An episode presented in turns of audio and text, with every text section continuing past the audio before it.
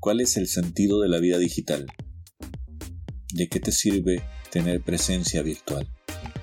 Hoy vamos a descubrir esto de la mano de las dos anfitrionas que conducen el timonel del podcast conocido como Voz de Dos. Hola, yo soy Diego Murcia de bitextuales.com, donde resolvemos tus necesidades de contenido y traducción de documentos.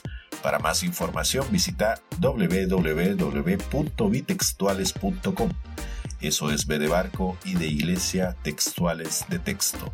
Antes de comenzar, por favor, suscríbete a mi podcast para que no te perdas ninguno de los contenidos que te ofrezco.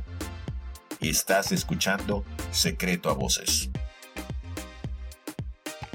Hola, ¿qué tal? ¿Cómo están? Yo sé que ha pasado mucho tiempo. Eh, han sido momentos difíciles por los que hemos pasado.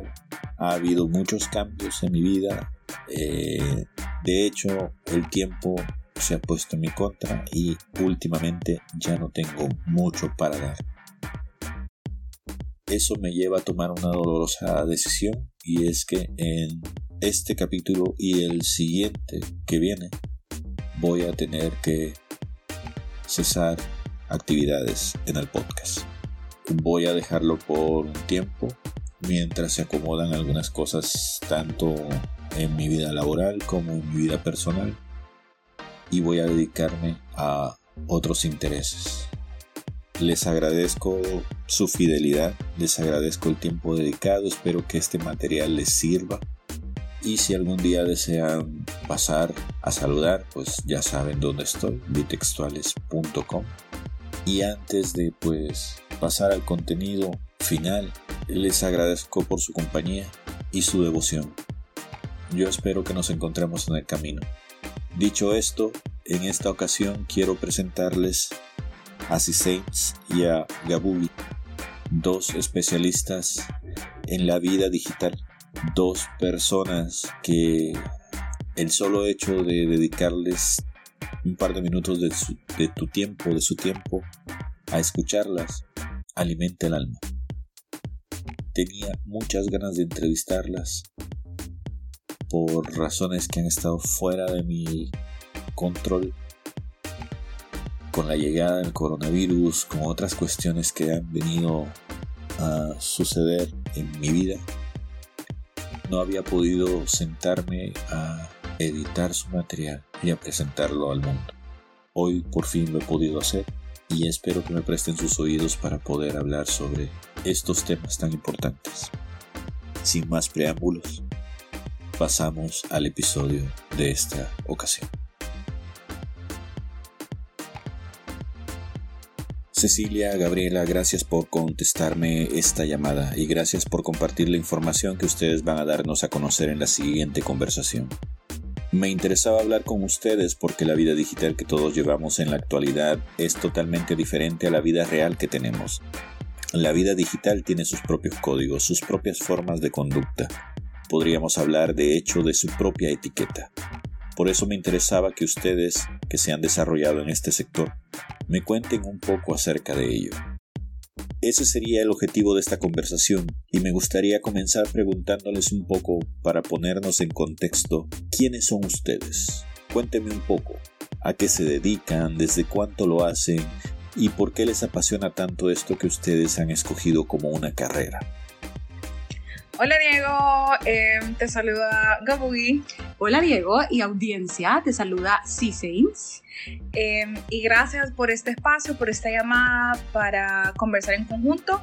Eh, le vamos a contar un poquito de lo que hacemos. Sí. Em, yo por mi lado, Gabugi, tengo aproximadamente 10 años de trabajar en el tema de marketing digital, creación de contenidos, herramientas digitales, publicidad. Eh, empecé como les comentábamos en un episodio de, nuestro podcast, empecé a trabajar en ese tema por medio de redes sociales, digamos, por medio de un tweet. Conocí a unas personas que luego me dieron una oportunidad eh, laboral y así entré a este mundo. Sí. Eh, yo, de mi parte, la experiencia que tengo en, marketing digital también se remonta eh, probablemente al año 2010, em, cuando tuve chance de vivir fuera de El Salvador y conocer cómo es que la identidad digital a modo de representación de una persona cobraba, cobraba mucha fuerza. Es decir, en ese momento fue Twitter, donde no te preguntaban eh, en los eventos, al menos de tecnología donde yo iba, no te preguntaban cómo te llamas, sino que cuál era tu arroba en Twitter. Y yo dije como, bueno, este es un mundo que va a empezar a cobrar fuerza no solo en la, en la industria de la tecnología, sino que a nivel de la economía de consumo también. Yo dije, bueno, me fascina, yo soy mercadóloga de corazón, es decir, mi ADN está conformado por, por células de marketing. Eh, y bueno, eh, sí, sí me llamó mucho el, tema digital en cuanto a la dinámica que tiene, porque seis meses y algo ya está desfasado, te toca estar como en constante, en constante aprendizaje. Em, y esa es, esa es mi historia en digital. Hablemos de las diferencias que hay justo ahora entre la vida virtual y la vida digital. En mi opinión, estamos más ocupados tratando de vivir una vida virtual que una vida real. Quisiera saber su opinión de por qué y por qué nos genera tanto más estrés. ¿Consideran ustedes que existe una etiqueta digital en cuanto a qué cosas pueden ser de mal gusto o qué no se debe realizar en un entorno de redes sociales, por ejemplo? Hablemos de digital, pues. Hablemos de digital, claro. Con respecto a la primera pregunta, eh, y coincidimos con Gabugi que nosotros consideramos que hay una vida física, ¿verdad? O u offline, si queremos llamarla así, y está la vida digital slash virtual. Sin embargo, ambas son reales. Es decir, el hecho que tú vivas en un entorno digital no le quita la parte de qué tan verídico y real sea. Ahora, no sé qué opinas tú, Gabugi, que cuando uno de repente tiene diferentes identidades virtuales, por ejemplo, en un juego como Second Life, que tú creas una personificación de quien tú quieres ser. Lo que pasa es que todo eso se vuelve un complemento de la vida física, digamos. Sí, sí. O sea, sí convivís en un entorno digital, pleca virtual, pero al final todo es un complemento de la vida, o sea, no es que realidad, sí. no es que se va el internet y esto deja de existir. O sea, al final tú generas contenido, tú compartís cosas y es un complemento. Sí, claro. Es decir, eh, nosotros sí opinamos que eh, pudiese en la vida digital haber alternativas en cuanto a personalidad y cómo uno se representa, sin embargo es parte de una, de una realidad. Em, ahora, en cuanto a lo que tú mencionabas sobre las etiquetas, y quizás nos vamos a enfocar en social media para aterrizarlo en algún elemento, em, en cuanto a etiqueta, así como cuando uno saluda a alguien en la parte, en el, en el mundo físico, digamos, tú te saludas o conoces a alguien y le decís mucho gusto, pensamos que también debería haber una, una serie de, de etiqueta o buenos modales en cuanto a redes o, comportamiento en redes sociales eh, se refiere. Yo voy a mencionar un par de ejemplos y luego Gabugi eh, abonará más, pero por ejemplo en, en, cuanto al bullying, el bullying es una situación eh, que no debería de, de, existir, eh, una etiqueta de agarrarle la contraria a alguien solo porque tiene una opinión diferente a la tuya, eso es conocido popularmente como el troleo. exactamente, el, el, troleo. Eh, y otra que se me ocurría, Gabugi, es em, de repente también cuando, bueno, mencionamos la parte de bullying, pero eh, el hecho de solicitar el permiso de alguien para tomar una foto, eh, pienso que eso debería ser parte de una etiqueta que hoy, hoy en día se va, a ir, se va a ir incrementando en cuanto a que si tú me sacas en un story, deberías de pedirme permiso, porque eh, de lo contrario tengo el total derecho de decirte no quiero salir en esa foto, quítame. Eso fuera como otra parte de la etiqueta.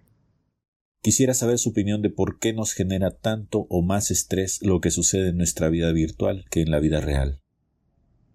Sí, nosotros creemos que ahora con, con, el auge no únicamente del factor digital virtual en la vida de todas las personas, las redes sociales son probablemente, y, precisamente por la palabra social, eh, la digitalización de la socialización ha hecho em, o ha creado algunos espacios de estrés para todas las personas. ¿A qué me refiero con esto?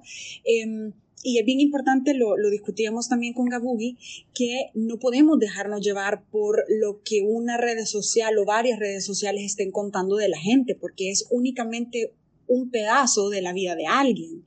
Eh, vemos bodas, vemos gente que está teniendo bebés, vemos éxitos de carrera, vemos familias perfectas, entre comillas, em, y esto puede generar un estrés de decir, uff, yo no estoy pasando por esto, pero voy a contar otra cosa alegre que me está sucediendo a mí. Entonces es bien importante estar con los pies en la tierra, digamos, y entender que las redes sociales cuentan la parte de la vida de alguien, más no su totalidad. Y muchas veces no, no necesariamente cuentan una parte, sino que se crean historias, se crean vidas que realmente no son verdad y es por apariencia, digamos. Cuéntanos, Gabugi, ¿recuerdas esta anécdota que también compartiste en uno de nuestros episodios en, en Voz de Dos sobre una pareja de influencers que era mentira que era pareja, pero estaban fingiendo estar juntos? por los, por los, por los fans, por los followers y por los likes. Eso pasa, pero regresando un poquitito, no creo que estén más ocupados en vivir una vida virtual, sino que en compartir para dar ese sentimiento de aquí hay una persona haciendo algo todos los días, viajando, trabajando, comiendo, comprando, comprando, siendo feliz y es lo que decía es lo que decía Saints que es todo una imagen, un montón de cosas que quedan fuera. Y creo que eso nos genera más estrés, primero porque es medible.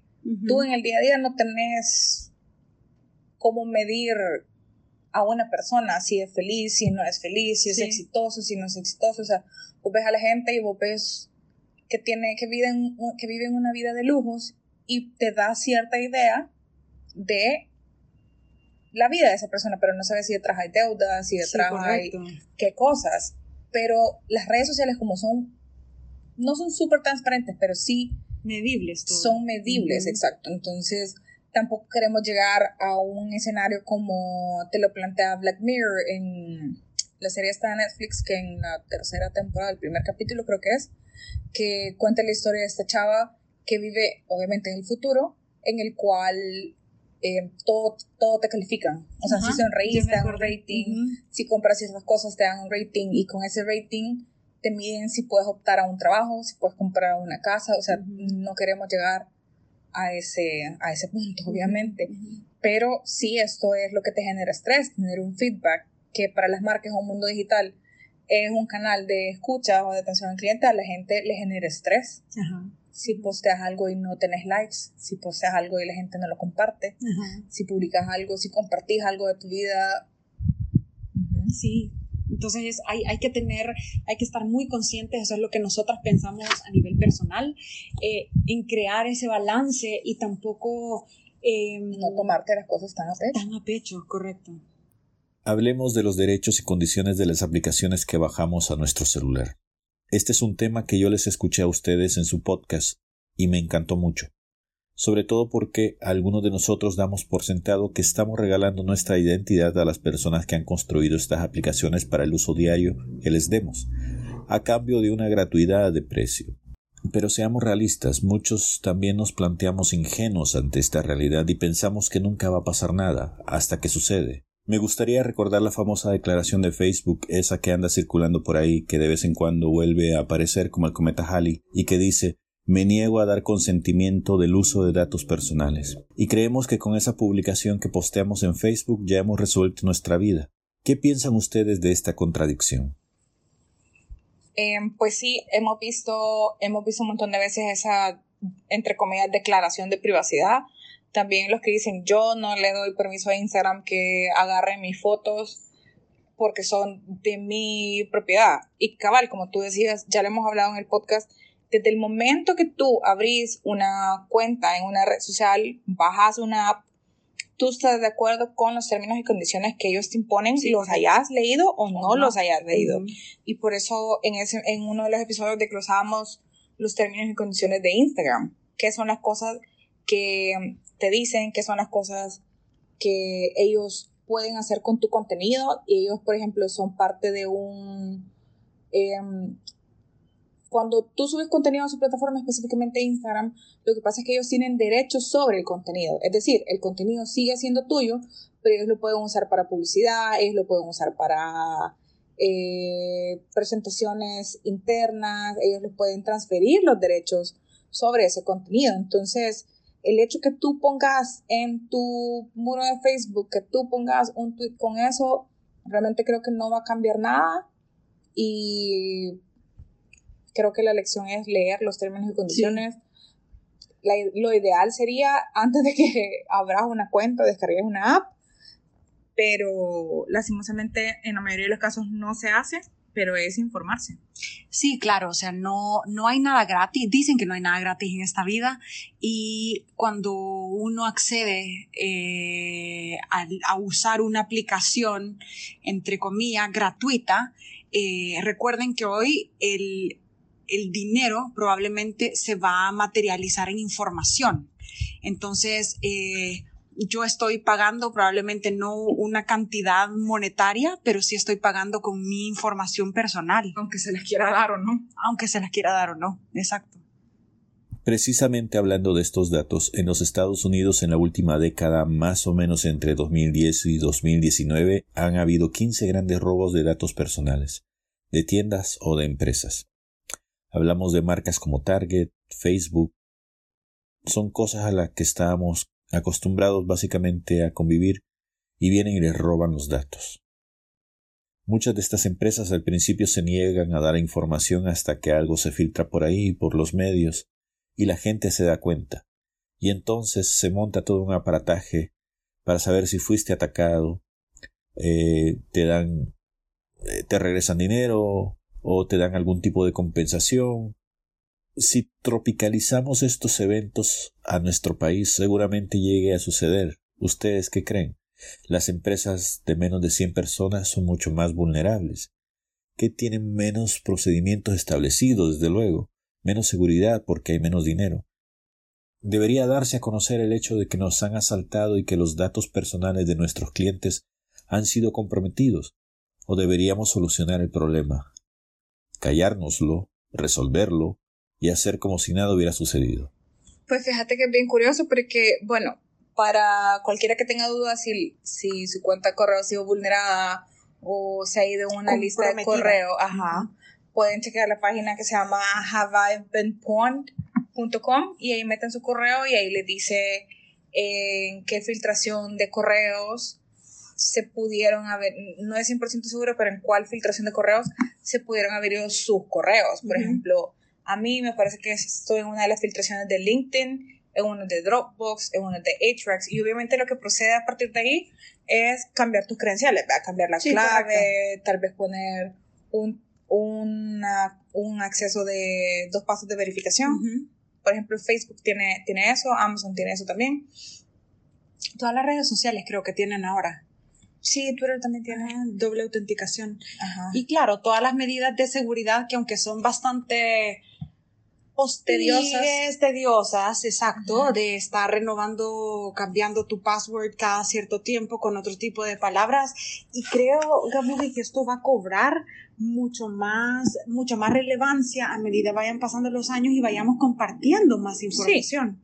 Em, y sobre lo que mencionabas de que si las empresas deberían de ser lo suficientemente transparentes como para avisar que ha habido una filtración, yo creería que sí, pero lo que procede, como en todo manual de crisis de diferentes empresas, es primero saber la magnitud del, problema, ver los siguientes pasos a solucionar y a partir de ahí ver eh, cómo puedes comunicar, porque tampoco, o sea, sería decirle a los clientes afectados, ha pasado esto, ya estamos trabajando en solucionarlo, posiblemente ya estamos trabajando en solucionarlo en esta manera, pero también no puedes crear un caos colectivo. Sí. Tenés que darle seguridad y lo ideal fuera que estamos trabajando en eso y sea verdad. Sí, la honestidad. Eh, exacto. Y partir de ahí, porque también, repito, el caos colectivo no trae nada bueno. Sigamos hablando de la simbiosis de esta vida digital y la vida virtual. ¿A qué cosas de la vida virtual la gente no le está prestando atención y que puede afectar sus emprendimientos? Esta es muy buena pregunta eh, y espero estar hablando con propiedad, ya que yo también emprendí hace dos años un, eh, un negocio de comida vegetariana y vegana a nivel de pedidos. Entonces, parte de las cosas que yo me he dado cuenta eh, que hay falencias dentro de los emprendimientos es que carecen de una estrategia de comunicación, punto. O sea, no, no hay una estrategia de comunicación que permee en lo offline ni tampoco una online. Creo que las empresas en general y, las microempresas y pequeñas empresas también se están quedando mucho em, en la parte de redes sociales, es decir, generar contenido, crecer en números, crecer en números, hacer pauta, eh, un, un plan de pauta lógico. Eh, o, por ejemplo, un canal de e-commerce adecuado para sus negocios. Entonces creo que por ahí también se está quedando corta la parte de la parte digital de un emprendimiento. Creo que muchas empresas están hipnotizadas tratando de conseguir la mayor cantidad posible de seguidores que celebren todo lo que ellos hacen. Pero no invierten tiempo en enamorar a sus seguidores. Hay empresas que hoy están invirtiendo, por ejemplo, en patrocinar podcasts, siempre y cuando estos tengan más de 10.000 escuchas. 10.000. Están pensando que así podrían incitar a una compra. Yo sé de casos de gente que tiene sus podcasts que cuentan con menos de 200 seguidores y que sí mueven a la gente y sí generan entrada de dinero. La diferencia es que estos clientes son comprometidos no solo con la marca, sino con la persona que los influencia. Y ojo, estos influencers no patrocinan cualquier cosa, sino solamente las marcas con las que ellos se sienten identificados de verdad. Esa es una gran, gran diferencia con respecto a otros intentos fallidos que circulan por las redes sociales.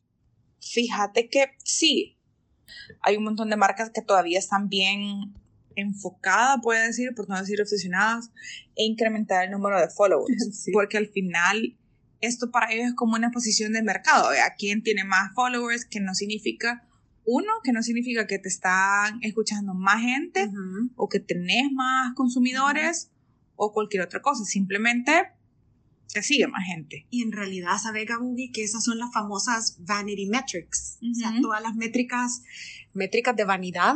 Que probablemente no te sirven de nada más que para sumar al ego. Exacto. Entonces, y fíjate que es bien curioso porque la manera como enamorar a tus clientes es generando contenido, comentando con ellos y hay un caso bien curioso de, por ejemplo, la cuenta de Netflix Latinoamérica, que es una gran marca, pues, y tiene un montón de contenidos que a la mayoría de personas no gustan, contenidos originales dentro de su plataforma. Pero, ¿qué pasaba con la cuenta de Netflix Latam en Twitter, por lo menos? Que muchos de las audiencias sudamericanas, especialmente argentinos, se empezaron a quejar que el contenido era como muy mexicano y aquel, aquella lucha de cómo hablan y que no sé qué, y había, hacían memes de que si Netflix fuera argentino. Y eso terminó derivando en que la cuenta oficial de la TAM tiene otra subcuenta que es Che Netflix, que es un Netflix argentino. Argentino, ajá. Entonces no necesariamente tenés que invertir plata para enamorar, sino que esfuerzo, creatividad y otras cosas para enamorar a esa gente y que se identifiquen con tu marca, que le encuentren atractivo y que posiblemente les interese tu producto y ya tenés el gancho del interés, puedan convertirse en un cliente y te puedan generar em, un ingreso. Sí, y ese, ese ejemplo de que menciona Gabugi realmente es es perfecto en cuanto a que relata no, no únicamente la creatividad en la labor del community management eh, y, y por community management en este caso me refiero a, a la verdadera interacción con una audiencia más que limitarse a responder una pregunta, una consulta, una queja, ¿no? Es, ese, esa es creatividad y por otro lado, eh, lo que tú mencionabas en, en la pregunta, ¿no? De, de, realmente estudiar y escuchar qué es lo que tu audiencia hace como pregunta eh, y en este caso, pues se derivó de la creación de otra cuenta especial para el mercado argentino, digamos. Entonces ese es un caso fabuloso que lo describe muy bien. Fíjate que sobre el tema de lo que tú decías, de gente que patrocina marcas que patrocinan podcast de no menos de 100 mil escuchas, mira, tiene un poquito de lógica porque a más audiencia, más posibilidades de gente que te escuche, que hay gente que te considere, pero así como así como hay un montón de gente que te puede escuchar, hay un montón de gente que te puede ignorar o que solo le va a dar skip. Y en El Salvador, por ejemplo, se está dando una sobresaturación de mercado a nivel de redes sociales, de gente que está contratando influencers para, para patrocinar y que cierta cosa, ¿verdad? Entonces ves en Twitter los chistes de aquí en mi piscina tomándome un vaso de leche o aquí en, en el gym comiendo pizza, o sea, cosas que no tienen coherencia. Y creo que sí se estará de acuerdo conmigo en decir que no necesariamente un influencer es como la cosa que tenés que recurrir porque todo el mundo está recurriendo y que en teoría te va a funcionar. Eso, y, bueno, tomándolo como un nuevo medio digital, eh, que no es realmente nuevo, pero digamos reciente, em, por un lado las marcas tienden a consultar cuántos seguidores tiene eh, y a mm, no fijarse en el tipo de audiencia o cómo el influencer actúa con su audiencia y demás.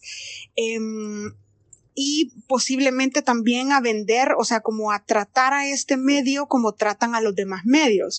Eh, es decir, repetir o replicar un mensaje, más no adecuar el mensaje al medio lo cual ha caído en muchos casos eh, de, digamos, personas influencers em, ya en una sobresaturación y lo que hace es que la audiencia se cansa, le quita el follow y o, te ven y dice como, ah, bueno, este o esta ya se vendió. Ya hemos vendido. Ya hemos vendido. Entonces hay que tener mucho, mucho cuidado. Eh, no es fácil. Sé que crear contenido para un medio nuevo no es fácil, pero eh, no hay que caer como en, como en, en verse así, tanto las marcas como los influencers a nivel de medios.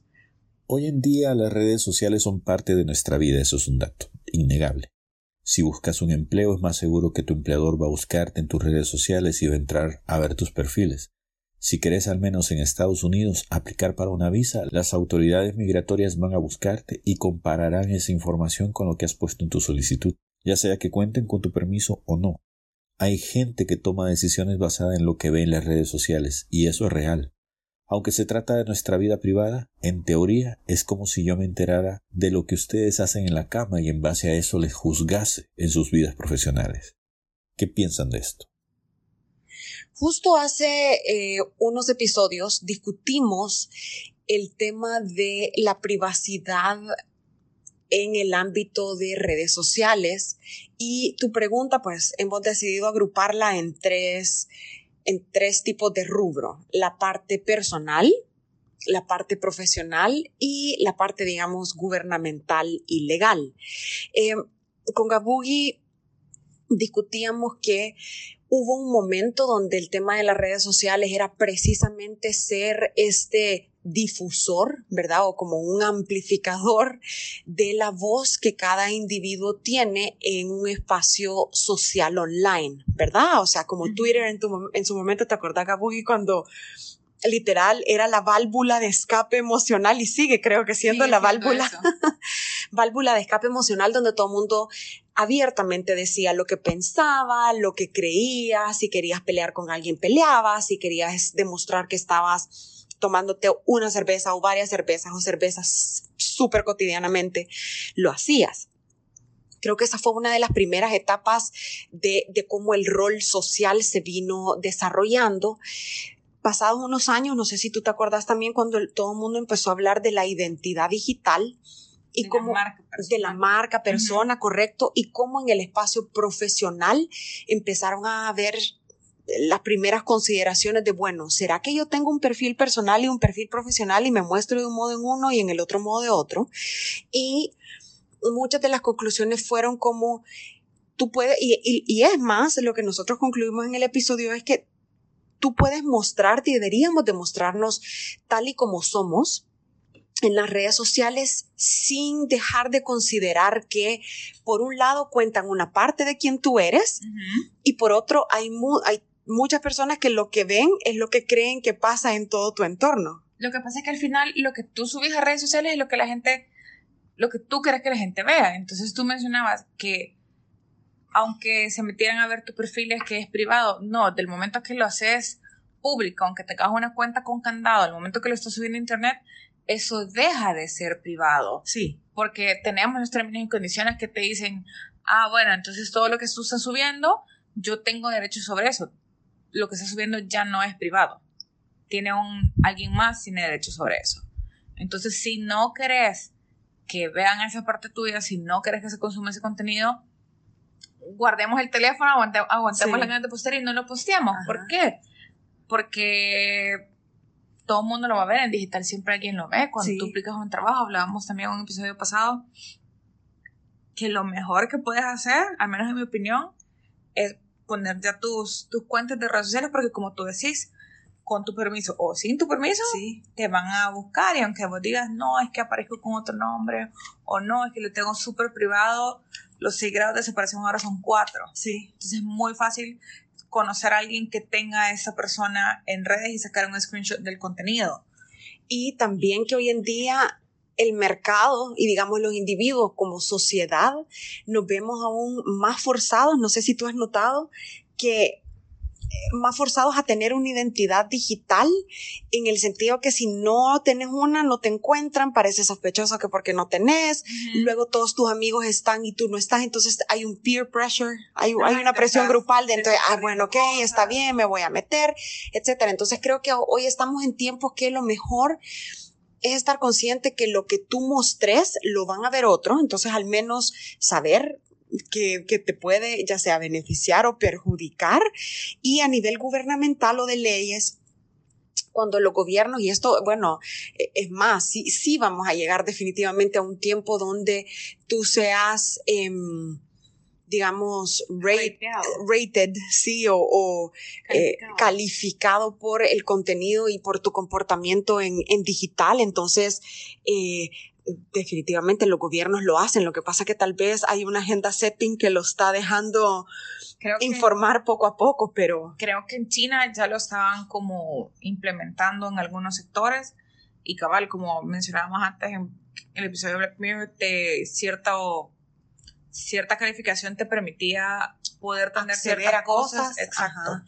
Y específicamente sobre los temas de migración, creo que al final del día, si tú quieres una visa y lees los términos y condiciones que te aparecen, si quieres por lo menos participar a que te consideren, creo que tienes que cumplirlo. Pues. Sí, sí. Ser lo más transparente, porque si no, como tú decís, que extraño que no tengo una identidad digital, ¿por qué no? Que estoy ocultando, entonces ya empiecen a hacer más trabas en contra. Y lo que tú dices de buenos, eh, el tema de la privacidad, uff, yo creo que ahora el precio de la privacidad se está viendo más escaso. Es decir, eh, como tú bien lo decías, a nadie le corresponde lo que uno hace tras las puertas de su casa, ¿verdad? Eh, siempre y cuando haya un consenso entre las dos personas, porque no ser que tú lo hagas solo, es, es, tú te lo puedes quedar.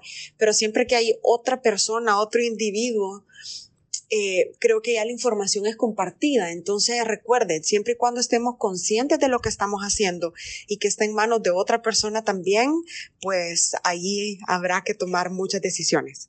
En mi línea de trabajo, no solo como periodista, sino también como asistente legal, dejo constancia de todos los movimientos que hago cuando se refiere a la documentación de un caso. En materia legal, y no sé qué tan válido sea tener un respaldo de este tipo, yo en mi ingenuidad tecnológica considero que eso me da algún tipo de protección frente a futuras demandas. Si alguien refuta que no me ha dado tal o cual información, o que las cosas no sucedieron como yo luego les reporto que han sucedido, tengo ese respaldo al que puedo acudir para hacer valer mis garantías. ¿Qué creen de esto? Y me gustaría hacer un postdata. Mucha gente últimamente también está compartiendo documentos por WhatsApp o a veces hasta por Facebook creen que esto es seguro? Fíjate, Diego, que nosotros consideramos que en tiempos digitales todo el tema de, de, hacer respaldo de la documentación y guardar referencias de lo que uno hace, em, pues es definitivamente una muy buena decisión, sobre todo en temas laborales, cuando uno quiere dejar constancia de aquello que ha hecho, horas entregadas. Eh, bueno, no, no por eso el correo electrónico continúa siendo, imagínate, desde hace que más de 20 años, continúa quizás siendo la herramienta eh, preferida en cuanto a temas de trabajo moderno, por decirlo así, ya que tú podías también ahí tener un, un tipo de...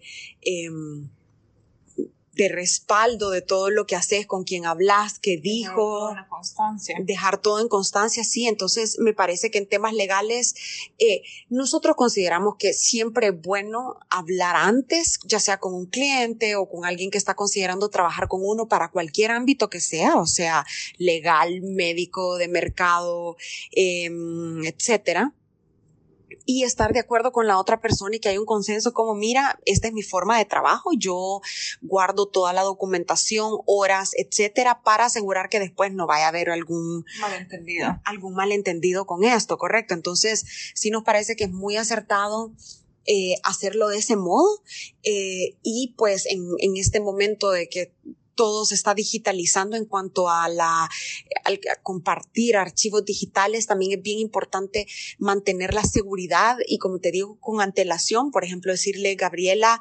em, te solicito que por favor estos documentos no vayan a ser eh, compartidos por ABC y de medios eh, y como yo he aprendido también en temas legales, no únicamente decir lo que se puede y no hacer, sino que indicarle a la otra persona cuáles fueran las consecuencias si es que llegase a infringir una, una cláusula, pues, o sea, que si tú lo compartís, no solo que yo te haya dicho no se puede, sino que después te diga como que, que, pudiera pasar. Sí, sobre todo creo que lo que mencionabas de la gente que está compartiendo un montón de archivos por WhatsApp es por, creo que es por comodidad y por falta de información, porque, por ejemplo, muchas personas están empezando a ocupar plataformas que ya tiene un buen, rato de existir como Signal o como Telegram, que también tiene inscripción en to end, pero a pesar que WhatsApp también lo tiene, son muchísimo más seguras. Hay, em, hay maneras, si quieres mandar un archivo que es confidencial y es muy grande, pues puedes ocupar WeTransfer, que tampoco tiene la gran inscripción, pero te da la seguridad que los siete días el archivo va a desaparecer. Sí. Entonces. Y es más, también hay, hay empresas que están invirtiendo bastante presupuesto en los equipos de IT, precisamente para que dentro de la empresa hayan formas. Eh, yo conozco, bueno, hay una agencia de publicidad en El Salvador que ya tiene mucho tiempo de tener su propio sistema para eh, transferencia de documentos y hay otras empresas pues que están empezando también a, a invertir, como recién lo mencionaba, a tener sus propios sistemas y plataformas para compartir archivos de forma segura. Obviamente no queremos llegar ahí donde nos está proponiendo que vamos la serie Black Mirror, pero hacia algún lado nos estamos moviendo. Por ejemplo, en los Estados Unidos, y, esto es bien feo, ha habido casos de niñas que han sido vulneradas a través de las redes sociales, que se han llegado a quitar la vida. A mí, en el pasado, me ha tocado cubrir un par de casos. Y también se están generando enfermedades que antes no estaban dentro de nuestro vocabulario social. Por ejemplo, estas relacionadas con la ansiedad de no poder dormir si alguien no le ha dado like a mis publicaciones o el hecho de tener esos relojes digitales que te dicen cuál es tu calidad de sueño y que te los pones y esto te genera estrés e insomnio porque estás pensando no he logrado la meta de dormir seis horas porque estoy pensando que tengo que dormir esas seis horas o esto otro que son las sensaciones de notificaciones fantasmas que sentís que te están cayendo y volteas a ver el celular y en realidad no ha caído nada en él. Entonces, con esto lo que quiero lo que quiero decir es que obviamente no queremos llegar hasta allá, pero ustedes que están más al pendiente de qué es lo que sucede con el uso diario de estas aplicaciones, de toda esta tecnología, ¿hacia dónde creen que vamos? Fíjate que justo tuvimos un episodio hablando de este tema del bullying eh, o del cyberbullying, digamos, con un abogado, el cual nos explicaba qué era lo que pasaba con, muchos de estos casos, porque algunos se recibían y porque algunos no. Y la verdad es que esto puede ir para cualquier lado, o sea, la tecnología se desarrolla y en su momento desarrolló la, la bomba atómica, en su momento se desarrolló Internet, en su momento Wikipedia, eh, TikTok, Snapchat, y toda esa tecnología que tenemos y lo puedes ocupar para bien o para mal. Sí, correcto. Y yo no tengo hijos, sí no tienen hijos, pero yo sé que hay aplicaciones como YouTube Kids, por ejemplo, que filtra contenido solo para niños. Y aún así en esas plataformas se filtra contenido para adultos. Entonces la plataforma detecta que lo que está viendo son muñequitos, pero es la versión porno en muñequitos de alguna película. Entonces, con todas estas cosas que si bien son negativas, se están creando cosas para contrarrestar, diferentes filtros. En el caso de bullying, los papás están más pendientes de los niños, de qué contenido, ya no es como hace dos años, tal vez que, ay, no, hay que el niño agarre el iPad y que juegue, o sea, no, están más encima de estas son las aplicaciones que puedo ocupar el niño, o por el lado de desarrollo de la tecnología, sacan tablets o sacan teléfonos que son específicamente para prevenir que otro filtro de contenido que no sea el que los papás han designado le llegue a los niños. Entonces, no, yo creo que no te podríamos decir si vamos para bien o vamos para mal, pero por lo menos vamos para adelante. Creo que sí, en, definitiva, y el tema del bullying eh, no únicamente le sucede a niños, eso es algo que me gustaría mucho traer a colación, es decir, le sucede a niños, le sucede a jóvenes y también he leído casos donde dentro de tu ambiente laboral puedes ser bulleado, ¿verdad? Em, entonces, vale mucho la pena informarse y, ahora casi que fuera pecado no, no investigar sobre el, el, detalle de lo que uno quiera conocer si es que vivimos en la era de la información, ¿verdad? Para, para traer awareness, que es algo en lo que yo particularmente también me enfoco mucho para estar informado sobre si yo tengo, por ejemplo, un recurso legal a quien recurrir sobre una situación en específico que estoy pasando, ¿verdad? Em, o no, definitivamente cuáles casos aplican como lo que tú mencionabas y cuáles no. Eh, porque como bien decíamos, la, la, tecnología, la ciencia en sí, siempre va a tener estos dos, las dos caras de la moneda, ¿verdad? Gente que lo va a ocupar para bien, gente que lo va a ocupar para mal, pero lo importante es estar bien informado de cómo yo me puedo proteger como individuo. Me están haciendo caer en cuenta en una cosa. Antaño las marcas nada más estaban obligadas a sacar un producto y promocionarlo es decir, tener algún tipo de presencia en los medios tradicionales, pero nadie se veía comprometido, en el sentido en que las ventas no iban a caer si no había contenido fuera, que estuviera constantemente atrayendo al consumidor. Ahora tal parece todo el mundo está condenado a que si tiene un producto, tiene un servicio, va a tener que tener contenido para atraer y enamorar a los clientes, sí o sí. ¿O me estoy equivocando? Es decir, de una u otra forma vas a tener que especializarte. Una marca ya no es nada más una imagen inamovible. Una marca es un organismo viviente que tiene que tener contenido, tiene que dar algo a cambio de mi fidelidad como consumidor. Fíjate, Diego, que hace aproximadamente unos ocho años quizá, o un poquito más, escuché el término darwinismo digital de eh, un experto, digamos, em, que se llama Brian Solís. Se lo recomiendo a ti, a toda tu audiencia, eh, investigar un poco sobre este, sobre este profesional y prácticamente lo que habla es que así como el ser humano evolucionó em, a nivel tal cual corporal y demás, eh, a nivel de pensamiento también, justo el darwinismo digital implica una evolución de cómo las personas y las empresas se acoplan a las nuevas tendencias digitales y de tecnología, ¿no? Entonces, como tú dices, las marcas, así como en su momento, muchas se vieron obligadas a participar en anuncios de prensa, luego cuñas de radio, luego anuncios de televisión. Ahora las marcas, el, mercado prácticamente está haciendo que las marcas se vean eh, en la necesidad de conectarse con sus consumidores bajo otros medios.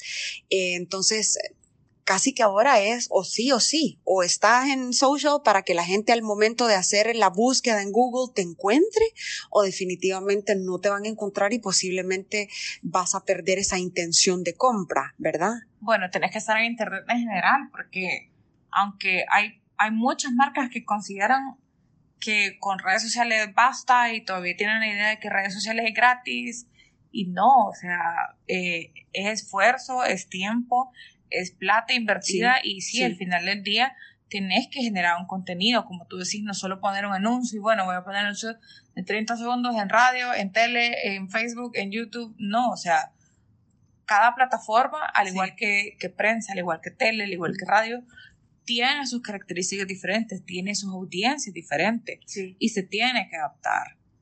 Y eso, eso es lo que, una de las partes de marketing digital que a mí me, me, fascina, es la curación de contenido, es precisamente ver cómo el mensaje aplica a cada uno de los medios y no necesariamente caer en el pecado de repetición de mensajes, em, sino entender el rol del medio, como bien lo mencionaba eh, Gabugi, la audiencia que tú tienes en ese medio en específico, eh, es bien importante para entender cómo la marca, acuérdense que hoy estamos hablando de interacciones, ¿no? No es un medio eh, unilateral eh, donde tira mensajes al ton y son, sino que ahora ya hay una conversación de por medio que idealmente deberían de tenerse las marcas con sus consumidores, pero aún así es súper sorprendente que hay bien pocas marcas que realmente están haciendo el rol de marketing digital eh, de forma coherente. Y lo que mencionabas tú también, eh, nosotros lo conocemos como el Customer Journey, es como una persona pues eh, comienza a,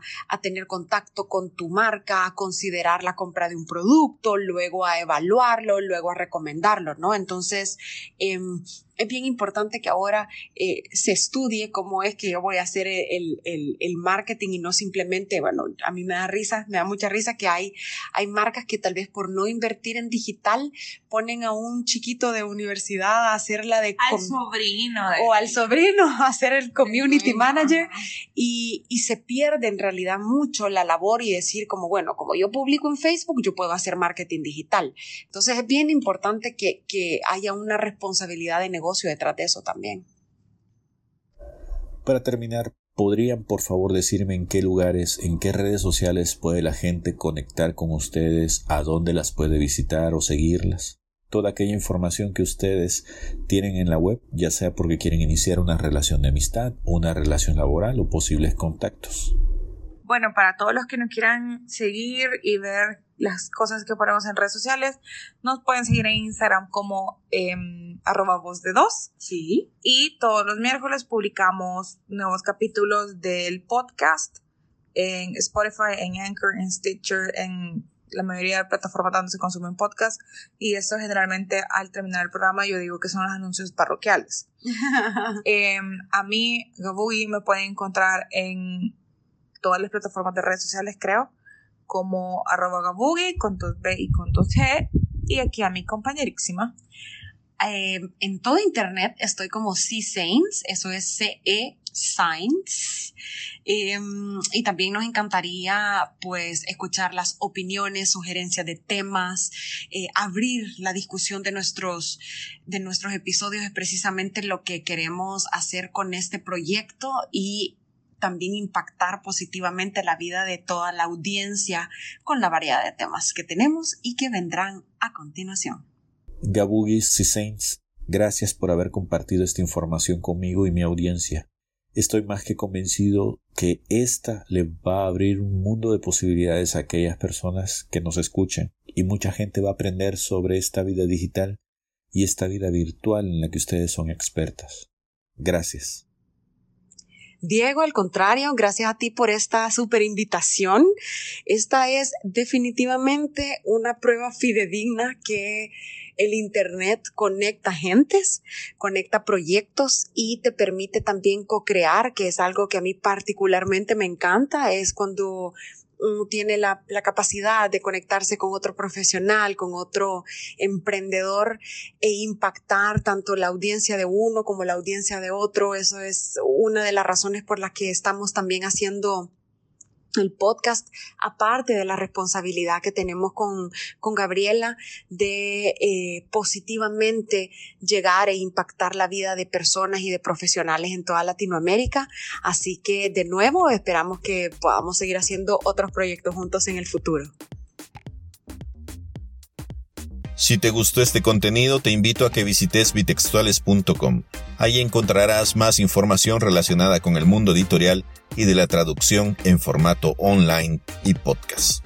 También te invito a darte una vuelta por la sección del sitio sobre recomendaciones tecnológicas, donde te doy a conocer accesorios que yo he utilizado en mi vida periodística y que me han ayudado a convertirme en un profesional de la escritura más productivo.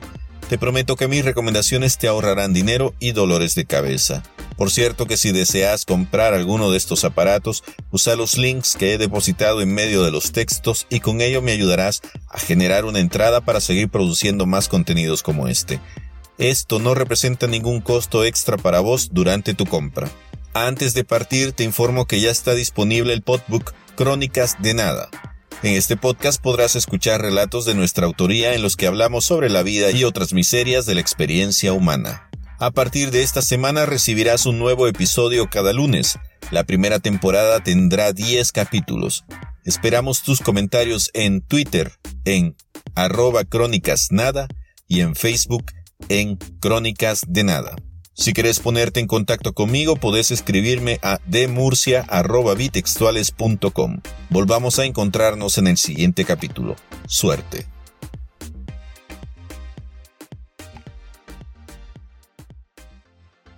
This is audio dice.